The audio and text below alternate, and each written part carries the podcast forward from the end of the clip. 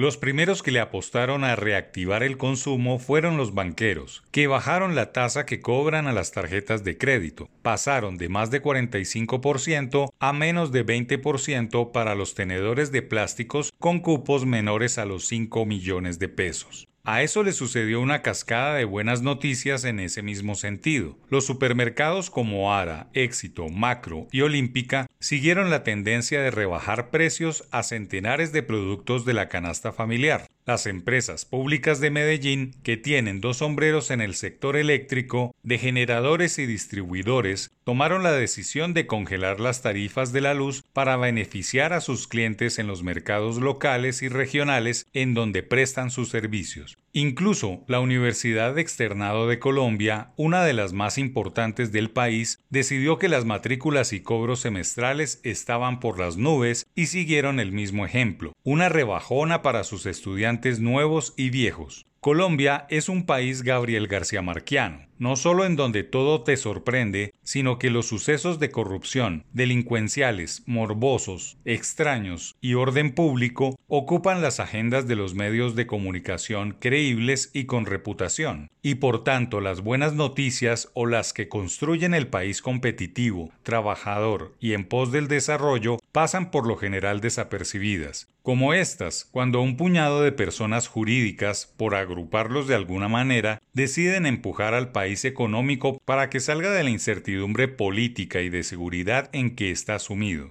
Es fundamental que nadie salga a enarbolar la bandera de los precios bajos o por lo menos de esta loable iniciativa. No debe dejar capturarse por los políticos oportunistas en campaña permanente, ni mucho menos por las llamadas fuerzas vivas de la sociedad que siempre tienen intereses. Debe dejarse así, tal cual, un movimiento sin cabezas, espontáneo, sin figuras visibles que solo quieren que 14 millones de familias puedan acceder a los bienes y servicios que ofrecen a un costo más conveniente. Unos verdaderos sin nombres ni intenciones que construyen bien común sin mucha campaña publicitaria ni estrategia de medios o influencers. El gran monstruo económico que se debe derrotar es la inflación, la variación de precios al alza que está drenando los ingresos de las familias. El impuesto más duro contra los más pobres es la inflación que se ha consolidado desde varios orígenes, la pospandemia, la guerra en Ucrania, la devaluación del peso, el cambio climático, los especuladores, las lluvias o el verano. Los codirectores del Banco de la República o los ministerios de Agricultura, Comercio o Hacienda no son los responsables de esta inminente caída de la inflación, son esas personas jurídicas preocupadas por los consumidores. Lo más seguro es que el segundo semestre del año venga menos malo en materia de precios que el primero. Ojalá los precios al terminar este 2023 estén controlados con una inflación de un dígito y que las tasas que el emisor le cobra al sistema financiero estén también en caída libre, mucho menores de 10%. Es bien difícil, pero hay que intentar que el país económico vaya por un carril distinto al político, en una coyuntura en donde el resentimiento y revanchismo quieren graduar a los empresarios de opositores. No hay que caer en ese juego.